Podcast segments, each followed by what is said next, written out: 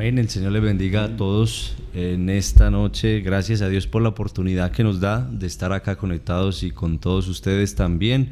Eh, es una bendición poder estudiar este libro que ya ustedes han venido viendo en las clases, el libro de Daniel. Y bueno, hoy hay un libro bastante eh, apasionante, perdón, un capítulo, perdón, muy apasionante, es el, el capítulo 9 Así que bien conectados hermanos, compartamos y tengamos lápiz en mano y vamos a estudiar entonces juntos esta porción de la palabra de Dios. Dice el capítulo 9 de Daniel, oración de Daniel por su pueblo.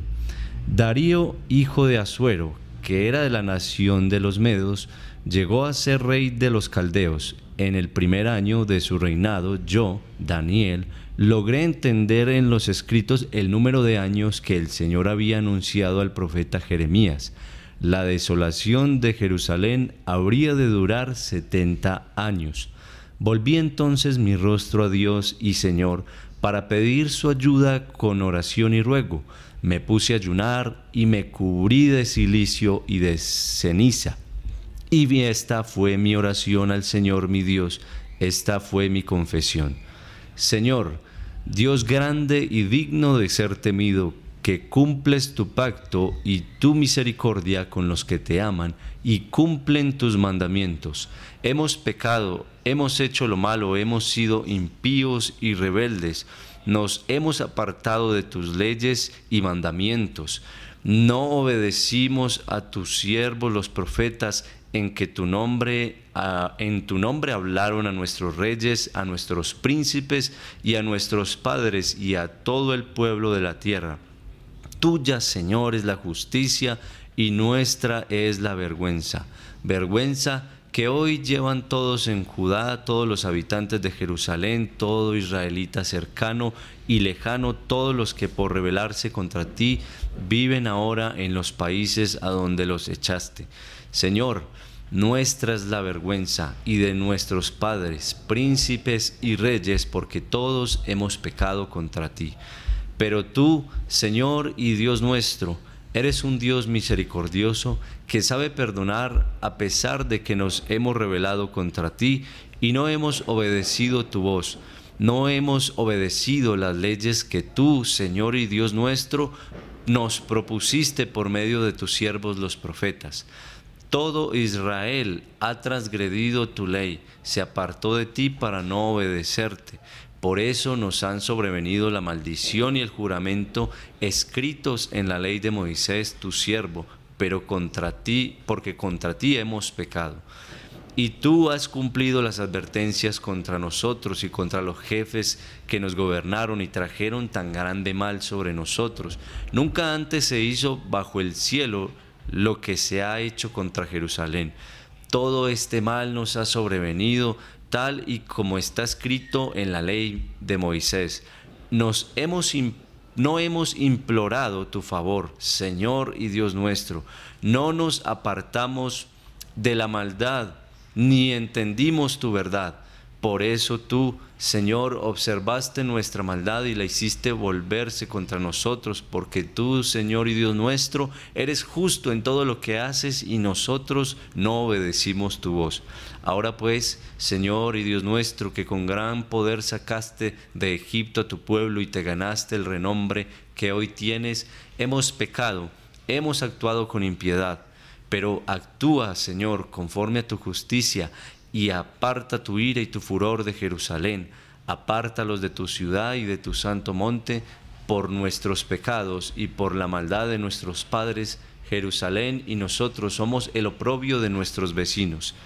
Dios nuestro, oye la oración de este siervo tuyo, oye tus ruegos, Señor, y por tu amor haz resplandecer tu rostro sobre tu derruido santuario. Inclina, Dios mío, tu oído y escúchanos, abre tus, abre tus ojos y mira nuestra desolación y la ciudad sobre la que se invoca tu nombre.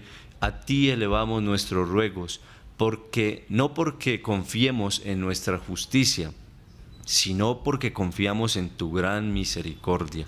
Señor, Señor, óyenos y perdónanos, préstanos atención, Señor, y actúa por amor a ti mismo. Dios mío, no te tardes, que tu nombre se invoca sobre, sobre tu ciudad y tu pueblo. Bueno, gloria a Dios, hasta ahí la lectura. Iniciamos entonces con esta gran oración que se hace aquí en este momento y simplemente es un reconocimiento eh, al Dios verdadero, al Dios altísimo y lo que el pueblo había hecho. Entonces vamos a iniciar con nuestro hermano Antonio, así que bienvenidos. El Señor les bendiga. Qué bueno es entrar en este apasionante capítulo 9 del libro de Daniel. El libro de este, este capítulo 9 ha sido tal vez uno de los más estudiados por, eh, por los diversos eh, escatólogos, eh, teólogos, en fin, diversas personas, unas un poco más formadas que otras, otras tal vez con menos información, pero de todas formas han tenido una muy buena intención. Es decir, aquí lo que se cuenta es el buen propósito con el que cada uno ha querido entrar o, trabajar este capítulo 9 del libro de Daniel. Hoy vamos a hacer un trabajo, eh, lo hemos preparado exclusivamente para ustedes, haciendo un trabajo con todos sus contextos históricos, teniendo a la mano toda la información que hay alrededor de este capítulo, para poderles llevar una información, primero, con toda responsabilidad en el temor de Dios, haciendo las cosas con mucha humildad, pero haciéndolas con mucha diligencia, porque ustedes son un pueblo y unos estudiantes que merecen recibir lo mejor. Por eso nos detenemos frente a este gran capítulo que contiene en su parte inicial una de las oraciones más trascendentales que hizo Daniel en su vida, y lo otro es eh, el programa de Dios con Israel, es decir, todo lo que está, estaba o estuvo, está y estará hacia el futuro en el programa de Dios con Israel. Esto es muy importante, pues, lo que vamos a ver a partir de este momento en este capítulo 9 del libro de Daniel. Lo primero que hace Daniel, como en todos sus capítulos anteriores, es primero ponernos en contexto en qué tiempo ocurrió el evento. Es decir, eso es bueno, no es, no es que ocurrió como un asunto de misterio y que Daniel profetizó, no. Ubica con toda responsabilidad, con toda seriedad, en qué tiempo, quién era el rey, en qué época ocurrieron los hechos, para que no, no caiga en esa condición de otras obras y otras eh, profecías que nacieron de la nada y no se dice ni cuándo ocurrieron, ni en qué época, ni quién, quién es testigo de eso, quién fue testigo, quién vivió en esa época. No. Daniel, como hemos venido viendo, tenía esa seriedad. Al fin y al cabo era un hombre muy ilustrado, era un hombre requete estudiado, muy bien preparado espiritual, académica, teológica y, y también e intelectualmente en la parte académica era un hombre muy bien preparado, por lo tanto sabe escribir muy bien, poner muy bien eh, sus obras y lo que él está diciendo y por lo tanto revisten una enorme seriedad. Por eso dice aquí, un día yo estaba leyendo el libro del profeta Jeremías, así comenzó este capítulo 9 de Daniel. Estoy leyendo en la TLAI, la versión. Entonces dice, un día yo estaba leyendo el libro del profeta Jeremías, cuando llegué al pasaje donde Dios le anuncia al profeta que Jerusalén quedaría destruida durante 70 años, decidí ayunar esto, esta profecía la va a encontrar usted en el libro de Jeremías, capítulo 25 y capítulo 29 de Jeremías. Está la profecía a la que Daniel está haciendo referencia. Luego me vestí con ropa áspera, me senté sobre ceniza y comencé a pedirle a Dios por mi pueblo. Cuando esto sucedió, entonces aquí va a decir, ¿en qué tiempo sucedió esta profecía de Daniel? El rey Darío llevaba un año de reinar sobre los babilonios. hace la aclaración cuál Darío era, porque el libro de Daniel va a, hablar de varios Daríos. Aquí hace la aclaración que este Darío, el que estaba en ese momento como emperador de todo el imperio, era el hijo del rey Asuero.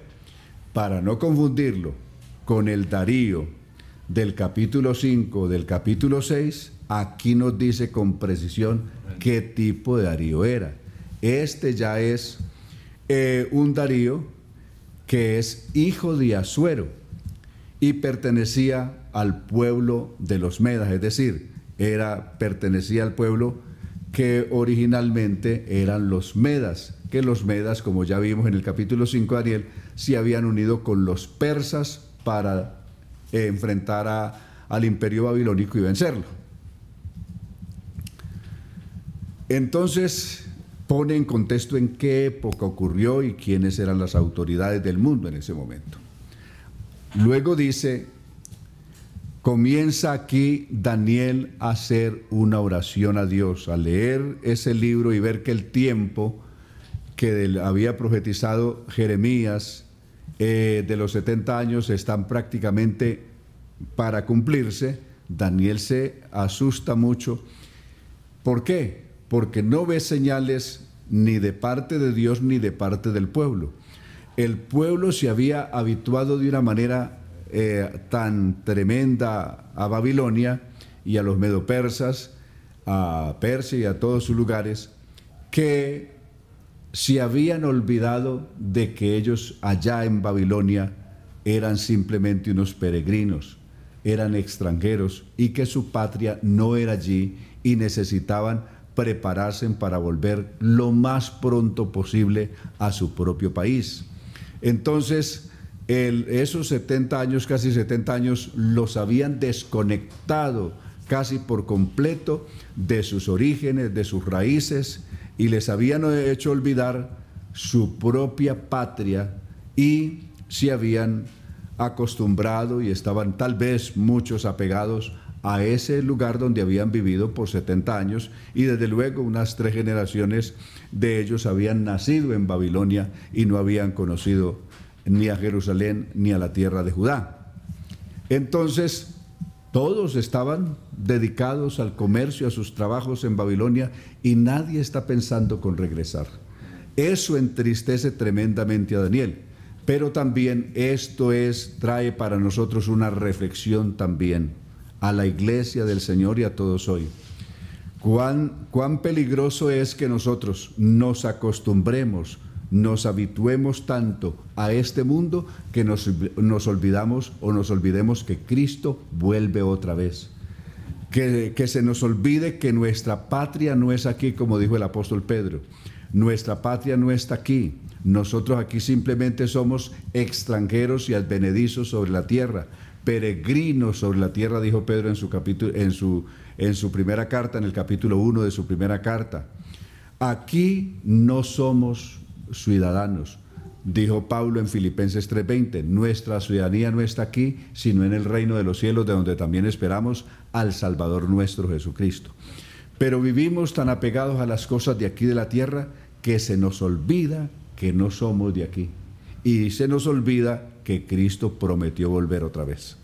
Pero sigamos.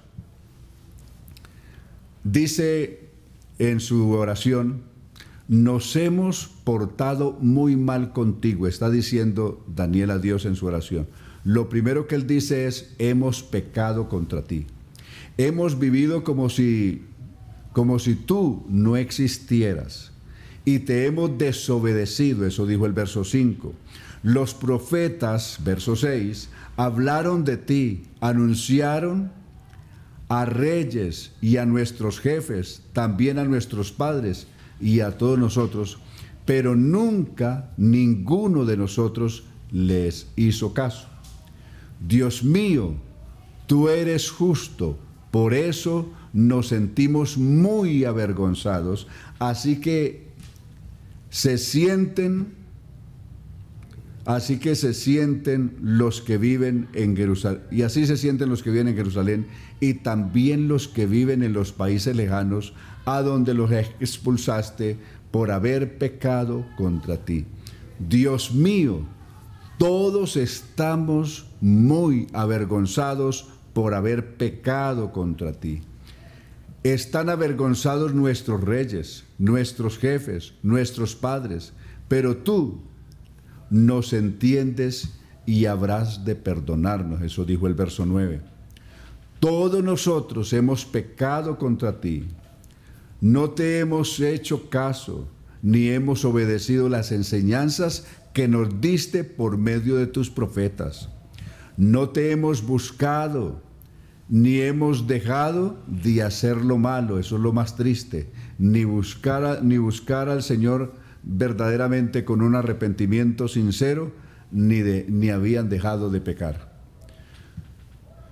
Dios nuestro, tú ya no, los, ya no lo habías advertido. Si nos portábamos bien, si no nos portábamos bien, perdón, caeríamos, caería sobre nosotros estas maldiciones y castigos.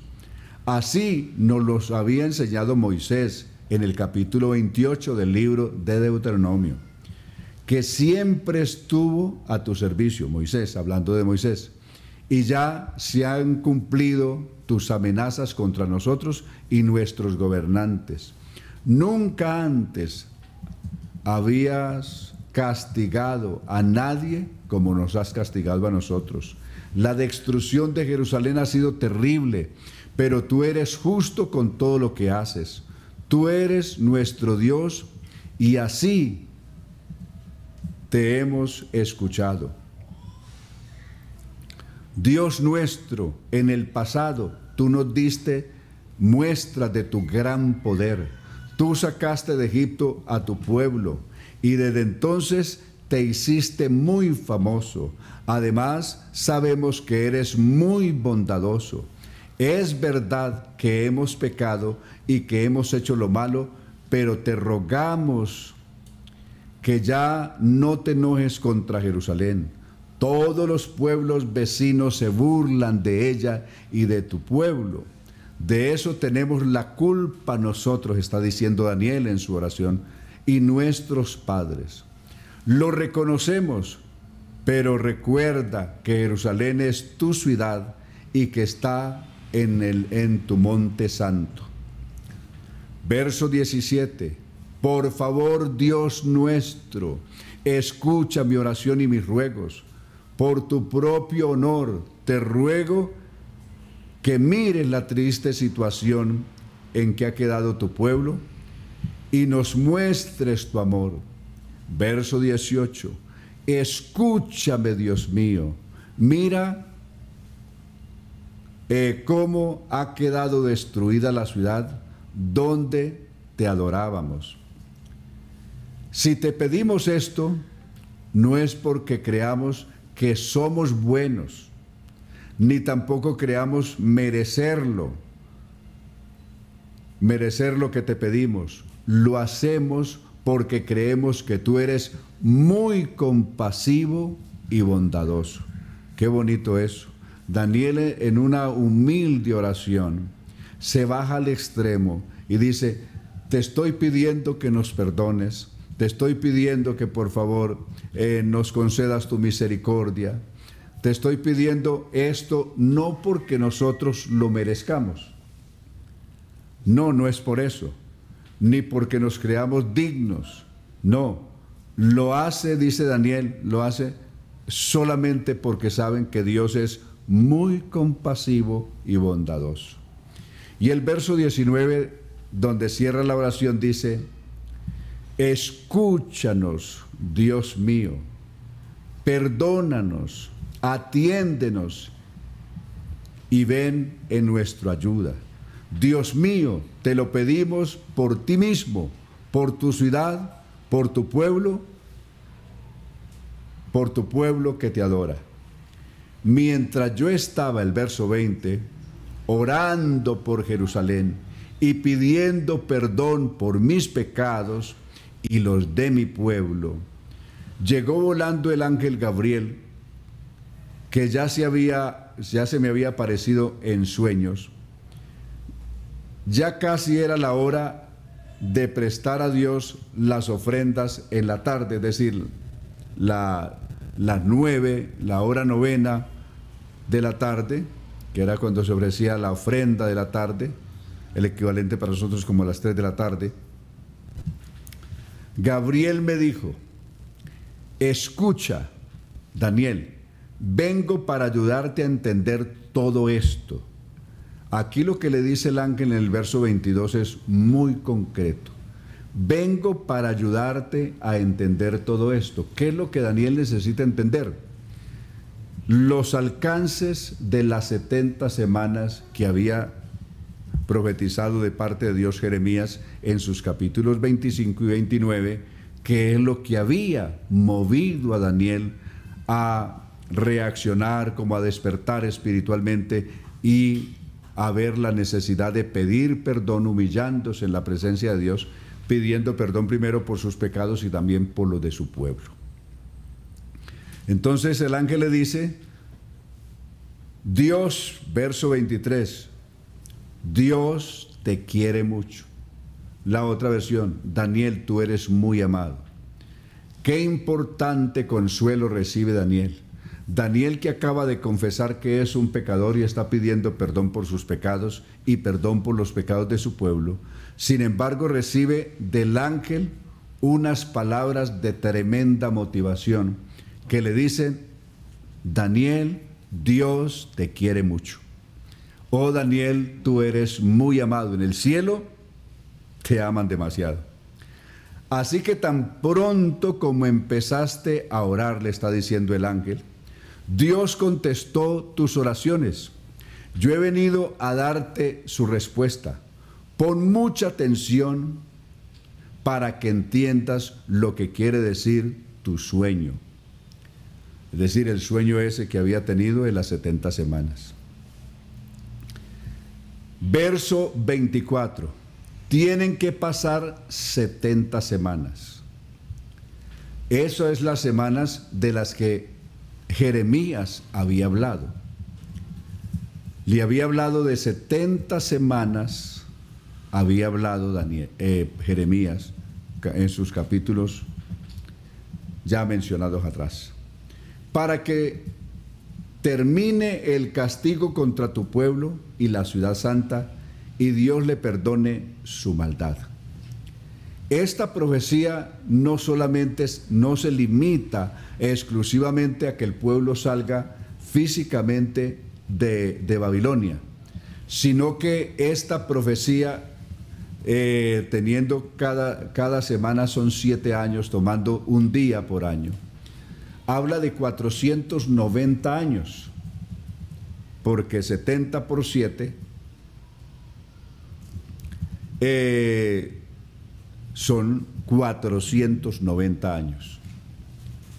Esos 490 años, ¿qué es lo que van a presentar? Van a presentar lo que sería la, la vida y la historia de Israel desde que cayeron prisioneros bajo los babilonios a partir del año 605, como ya lo vimos en el capítulo 1 de Daniel, y se va a extender en el tiempo, en tres periodos distintos, se va a extender en el tiempo hasta el tiempo que Jerusalén termine o que termine Jerusalén de ser gobernada y hollada por los gentiles. Vamos a ver una cita de San Mateo, mejor de San Lucas, de San Lucas en el capítulo 21 de Lucas. Vamos a ver de San Lucas 21 y vamos a ver el verso 24. San Lucas 21, 24. Vamos a ver de esto que, está, que el ángel está diciendo a Daniel, Jesús tomaría este tema y hablaría más tarde acerca de esto. Jesús habló de esto. Eh,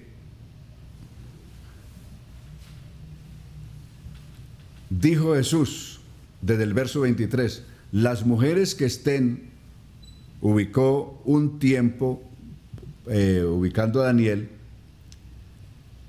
vamos a leerlo desde el 21 para tomarlo, en los dos contextos que Jesús lo tomó aquí.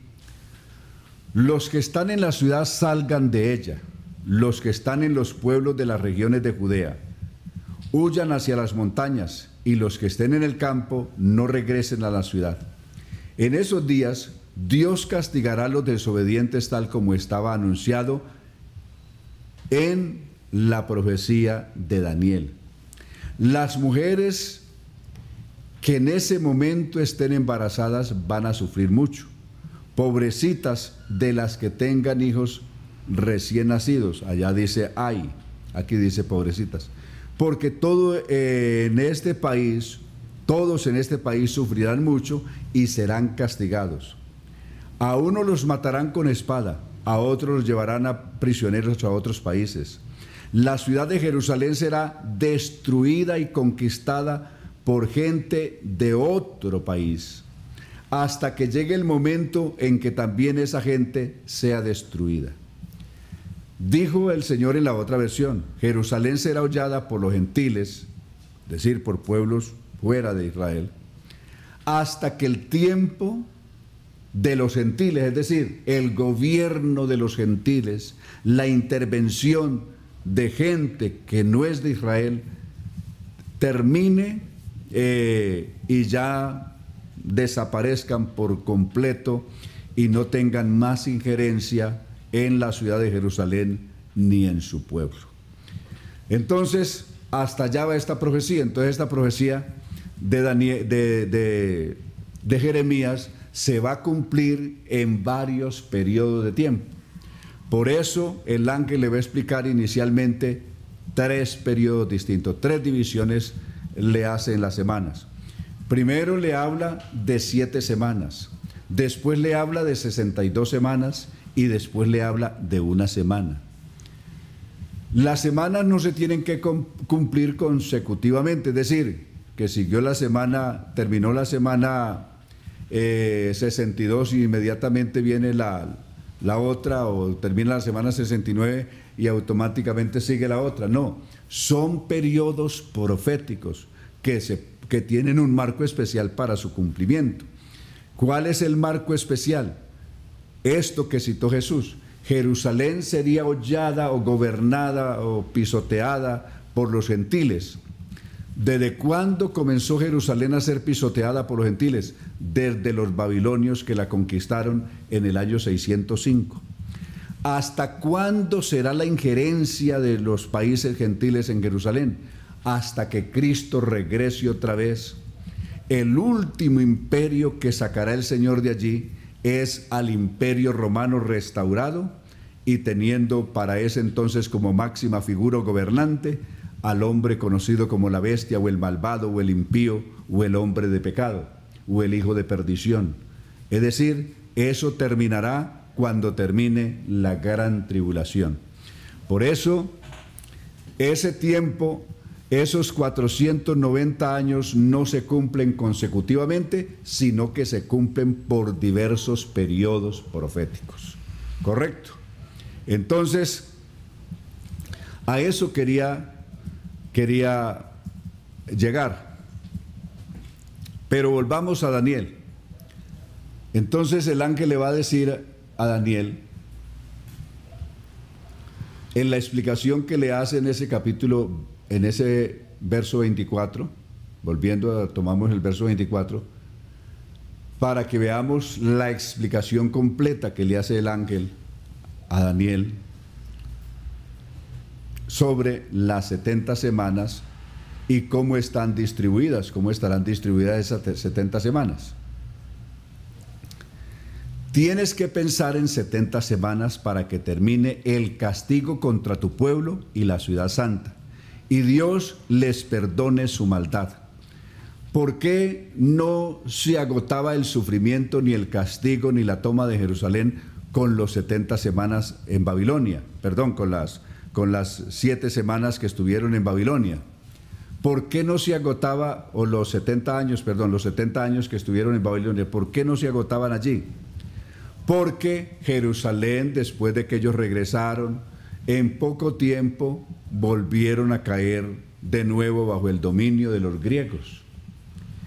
Y después de los griegos siguieron bajo los egipcios. Y después de los egipcios y griegos, a partir del año 63 a.C., eh, Judea y Jerusalén fue conquistada por Pompeyo, conquistador romano, y entonces a partir de ahí estuvieron bajo los romanos, ¿correcto?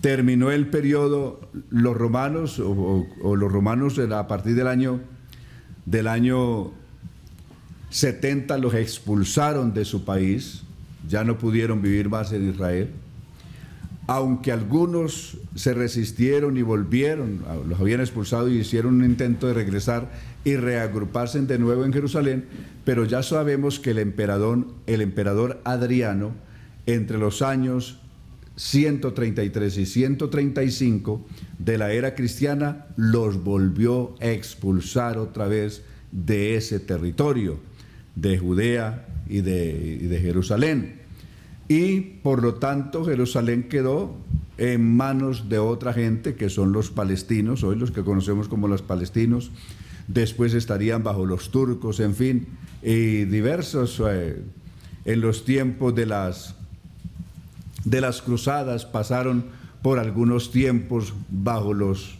ah, los europeos, los alemanes, los eh, franceses, los ingleses y por otro tiempo desde luego bajo los los árabes, bajo los musulmanes, en fin. Lo cierto es que Jerusalén siguió siendo ocupada, el imperio otomano que vino después, después a partir del año 1917 por los ingleses, y así sucesivamente ha sido dominada Jerusalén. Aunque hoy, a partir del año 48, se creó el Estado de Israel y ellos pueden vivir libremente y, ser reconocido internacionalmente su lugar como su, Estado. Sin embargo, es un Estado que está, eh, que está en disputa con los palestinos, que no ha habido cómo eh, se puedan, puedan disfrutar de una soberanía plena porque pendiente están las negociaciones con los palestinos de cómo repartir esa tierra y cómo Jerusalén sea a la vez capital de los dos estados. Es decir, este es un capítulo que aún no concluye y por lo tanto el pueblo que vive allí, el pueblo de Israel, no tiene la libertad de decir abiertamente es que este es nuestro país definitivamente y esta Jerusalén es su capital, porque está en un tremendo litigio, ha estado en un tremendo litigio político y religioso con los palestinos y esto está en manos de las Naciones Unidas y de otros árbitros o otros que buscan servir de árbitros en esto, pero hasta el día de hoy no se ha podido resolver. Y desde luego no se va a resolver de acuerdo a la profecía hasta que se cumpla el tiempo de los gentiles que anunció Jesús y eso se va a cumplir, es decir, su final, el final del periodo de dominación gentil sobre Jerusalén se va a cumplir cuando Cristo regrese otra vez y ponga en su sitio a todos estos reinos malvados e Israel sea restaurado como reino de Dios en la tierra, pero eso aún está hacia el futuro. Eso es lo que el ángel le está explicando a Daniel. Verso 25, vamos a verlo del verso 25. Tú debes entender bien esto. Pasarán siete semanas. Aquí está el primer periodo. Siete semanas. ¿Cómo, ¿Cómo, se toman esas siete semanas?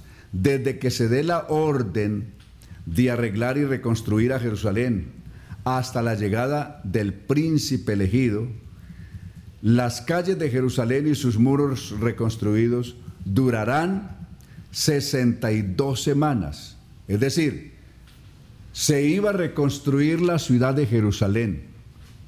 Había un decreto, ya cuando Daniel eh, estaba haciendo esta oración, tal vez Daniel no se acordaba que ya Ciro había firmado un decreto de reconstruir la ciudad de Jerusalén y que este tiempo ya estaba en marcha. Desde que Ciro, veamos el libro de Esdras en el capítulo 1, 1 del libro de Esdras, veamos cuál fue el decreto de Ciro para reconstruir a Jerusalén. El decreto de Ciro está en el capítulo 1. Dice bajo el título, Ciro permite el regreso de los judíos. En el primer año del gobierno de Ciro, rey de Persia, Este rey dio la siguiente orden a los habitantes de su reino. El Dios de los cielos es dueño de todo, que es dueño de todo. Me hizo rey sobre todas las naciones y me encargó que le construya un templo en la ciudad de Jerusalén, que está en la región de Judea.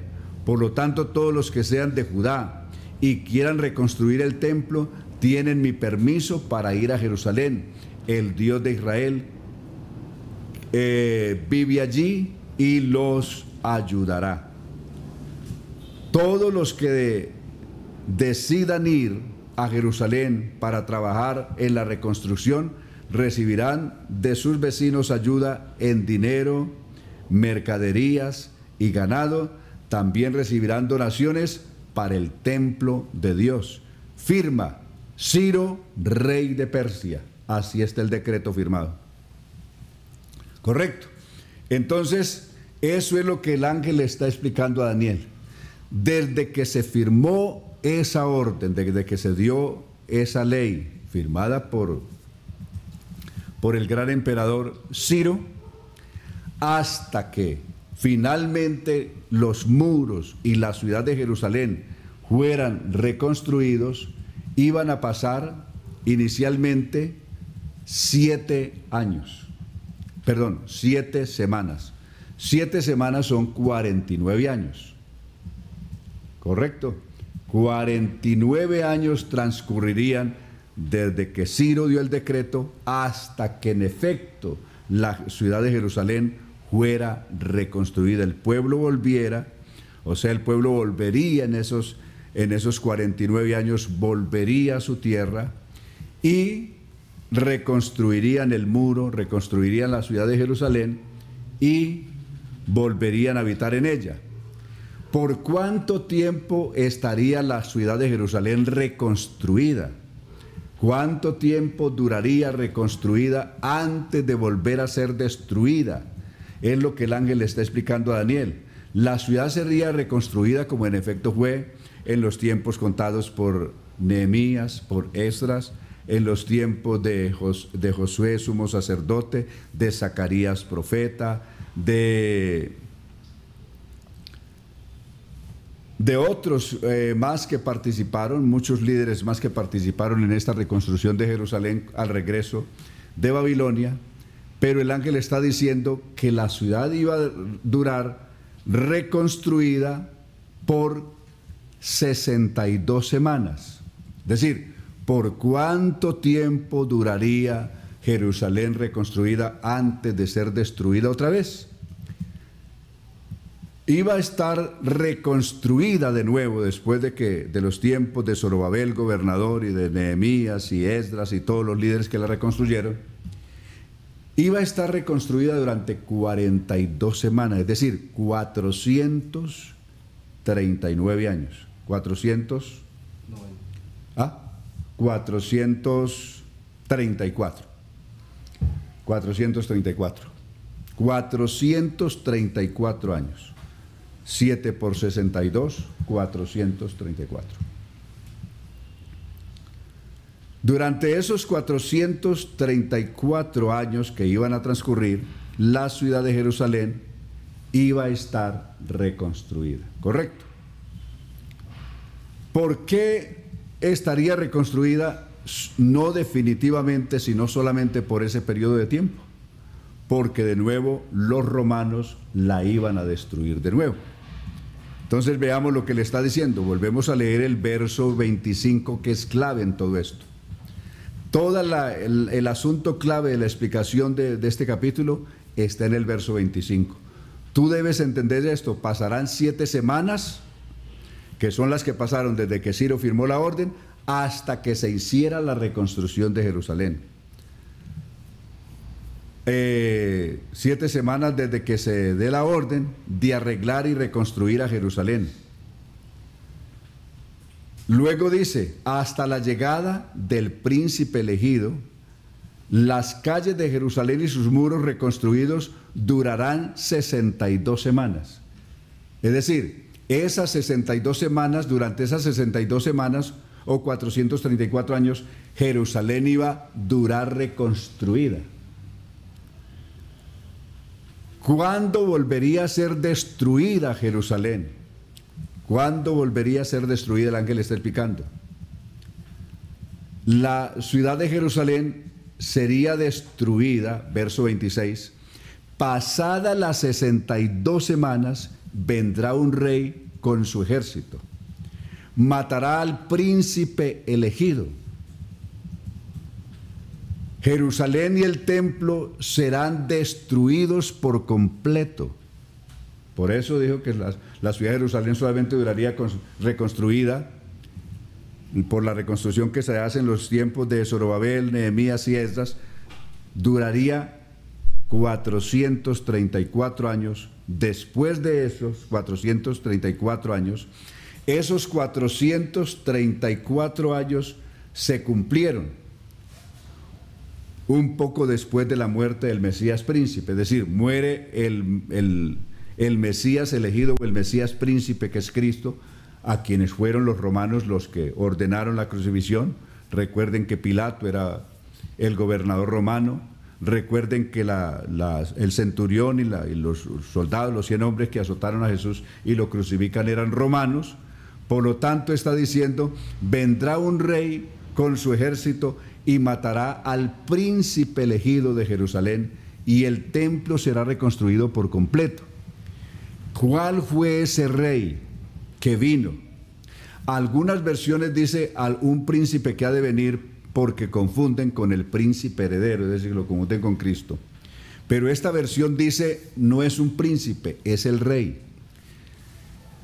Recordemos que Tito, algunos ponen a Tito, que fue el que hizo la destrucción de Jerusalén, ponen a Tito reconquistando o, tomando la, haciendo la toma de Jerusalén después del año 70 vamos a recordar, hacer precisión, dos cosas.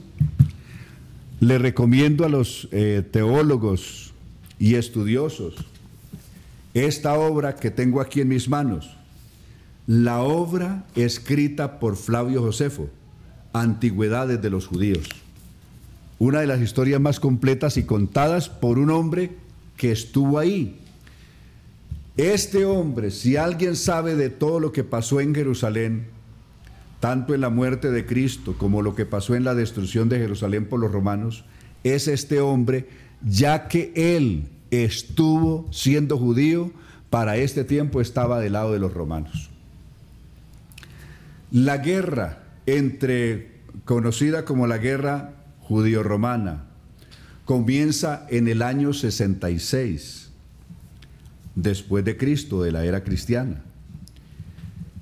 Hacia el año 68, este hombre, conocido aquí como Flavio Josefo, que ese no es su nombre, es decir, su nombre original no es ese, ya veremos cuál era su nombre original. Este judío, líder judío de las familias, eh, de las familias de Judá, eh, era un miembro de la familia real de Judá este hombre y un líder entre ellos. Sin embargo, en el año 68 cae prisionero por los romanos, siendo Vespasiano para ese entonces el general del ejército romano, que vino a buscar sofocar la rebelión judía que había matado a muchos eh, de las huestes romanas. Entonces vino el propio eh, general del ejército para ese entonces, Vespasiano. Eh, se llamaba Tito Flavio Vespasiano. Este emperador, este, perdón, este comandante toma prisionero, entre otros, pues ya no hay tiempo para relatarles todo lo que pasó allí, pero toma prisionero a muchos judíos y entre ellos tomó prisionero a Matatí Yahú, que era el nombre verdadero de él. Se llamaba Josefo Matatí Yahú. Este hombre, este historiador. Pero este hombre se ganó la confianza del general del ejército Vespasiano porque le dijo, eh, yo soy profeta de Dios y como profeta de Dios le, le puedo decir que usted será emperador el próximo año. Y en efecto, el próximo año, Vespasiano fue emperador. Fue nombrado emperador. En aquel entonces eran las tropas, el ejército, el que nombraba a los emperadores. Y al año siguiente, ese hombre fue reconocido como emperador por, por las tropas y se convirtió en el emperador Vespasiano. ¿Qué pasó entonces Vespasiano? Agradecido con, con Matatí, eh, que era su nombre, Josefo Matatí Yahú, lo lleva a Roma, lo hace ciudadano romano y más que ciudadano romano, lo metió en su familia. Por eso le cambió el nombre y le puso el nombre de la familia imperial, que era la familia Fabiana. La familia Fabiana era la familia imperial. Y por eso le cambió el nombre y lo puso Flavio, porque iba a pertenecer a la familia real, que era la familia Fabiana en ese momento. Y por eso le cambia el nombre de Matatí, Yahú, y le pone Flavio Josefo. Correcto. Y lo hace como si él fuera su hijo, eh, como si fuera un miembro de la más alta eh, o de la realeza a su nivel más alto. En la familia, lo mete en la familia. En esa familia el príncipe heredero, es decir, el que sería el próximo rey después de, su padre eh, Tito Tito Flavio o Fabiano eh, Vespasiano, sería Tito, su hijo mayor, tenía dos hijos, Tito y el otro, aunque también se llamaba Tito, pero tenía el nombre de Domiciano y para no confundirlos entre los dos, entonces el uno se llamó Tito y el otro Domiciano. Correcto. Los dos hijos de Vespasiano. Los dos llegaron a ser emperadores. Entonces, ¿qué es lo que hace? Resulta que Vespasiano abdica en el año 70, a, a, finales del año 69, es decir, estuvo un corto periodo, y abdicó, renunció a favor de su hijo mayor, que fue Tito. Cuando Tito vino con Flavio Josefo a conquistar Jerusalén, que fue a finales del 69 y termina destruyéndola eh, y conquistando Jerusalén en el primer trimestre del año 70, ya él era rey. Entonces, algunos historiadores lo ponen como si fuera príncipe, porque no calcularon bien el tiempo cuando él comenzó a ser rey. Pero si ustedes notan, eh, si ven la, la cronología de los emperadores, de Roma encuentran que Tito, el hijo de Domiciano, del hijo de Vespasiano, perdón, fue emperador del año 69 de la era cristiana al año 79. Y su hermano, que fue Domiciano, fue emperador entre los años 81 de la era cristiana al año 96. ¿Correcto? Esos son los periodos de, ellos, de esta familia flaviana. Entonces, en el año 70 que destruida la ciudad de Jerusalén, ya Tito es el rey. Su padre ya no era el rey. Tito era el rey. Por lo tanto, esta versión está bien calculada en eso. Por eso el verso 26 de Daniel 9 está diciendo, pasa las, 70, las 62 semanas, es decir, desde que, eh, ¿cuándo fue que se cumplieron las 62 semanas? Después de que Jerusalén fue reconstruida, eh, como, como, lo cuenta eh, Nehemías, como lo cuenta Esdras, que fue reconstruida la ciudad de Jerusalén. Después de esa reconstrucción, Jerusalén duró en el tiempo, aunque vinieron los griegos, recuerde que, que Alejandro no quiso destruir la, la ciudad de Jerusalén porque un sumo sacerdote en Jerusalén en el año 330 le dijo que él estaba en la profecía de Jerusalén y entonces no la quiso destruir. Por eso cuando Alejandro llegó a, Jerusalén, porque dijo que él estaba en la profecía. Y entonces los griegos no la destruyeron, tampoco la destruyeron los egipcios.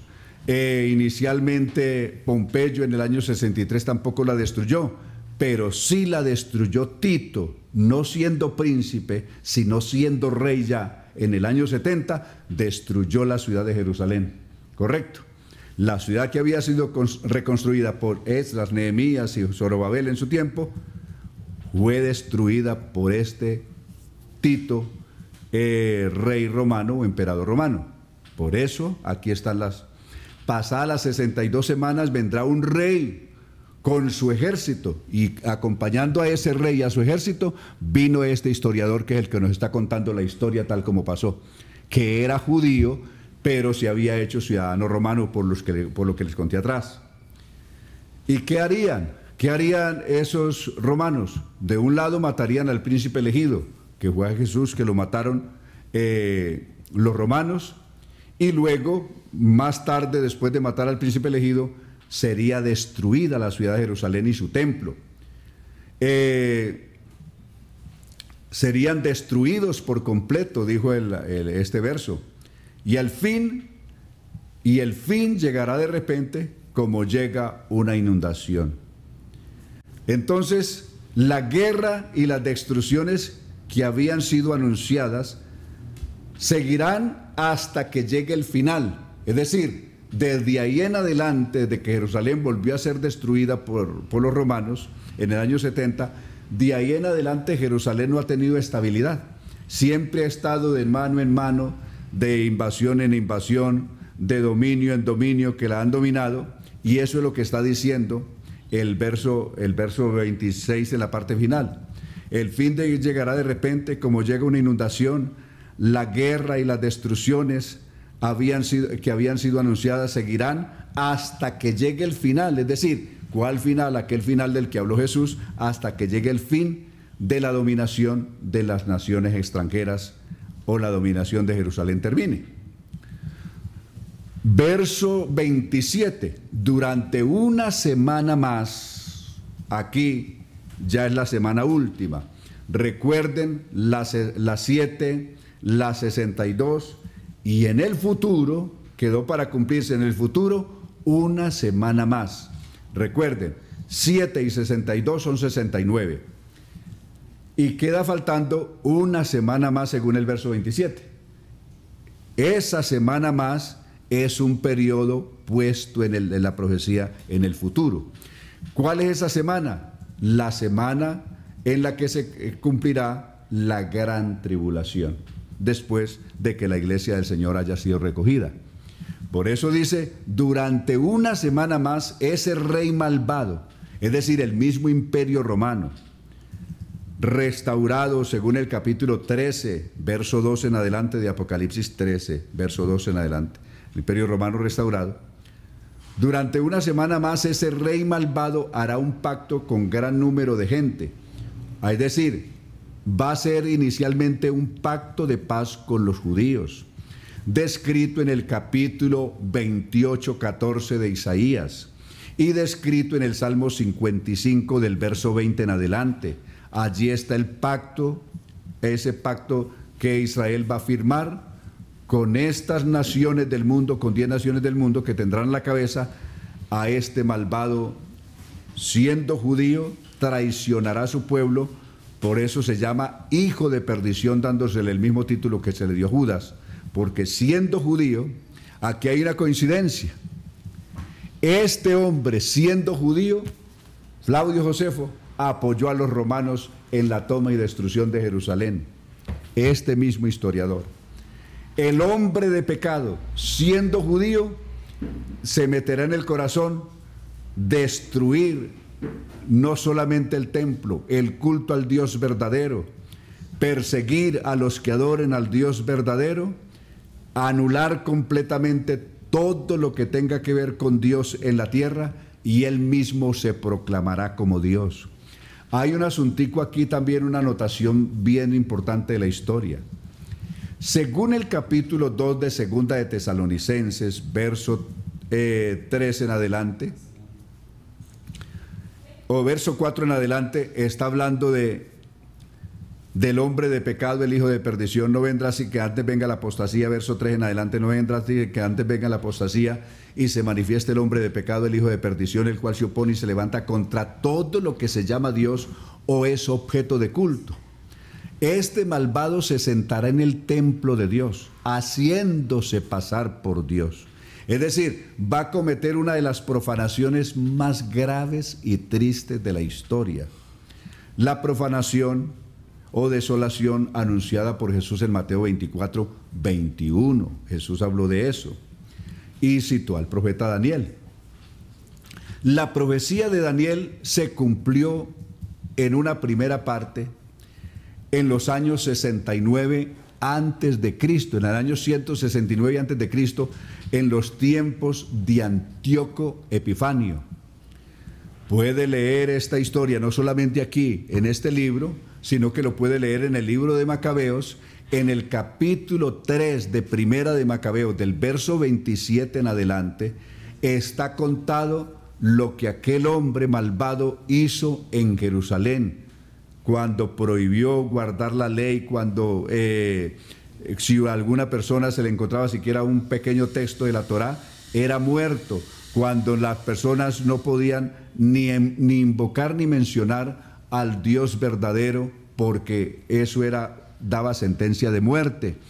Y más bien todo el mundo tenía que rendirle culto a él, a este emperador griego malvado que eh, se puso en el lugar de Dios siendo de alguna manera un prototipo del hombre de pecado que vendrá en el tiempo de la gran tribulación.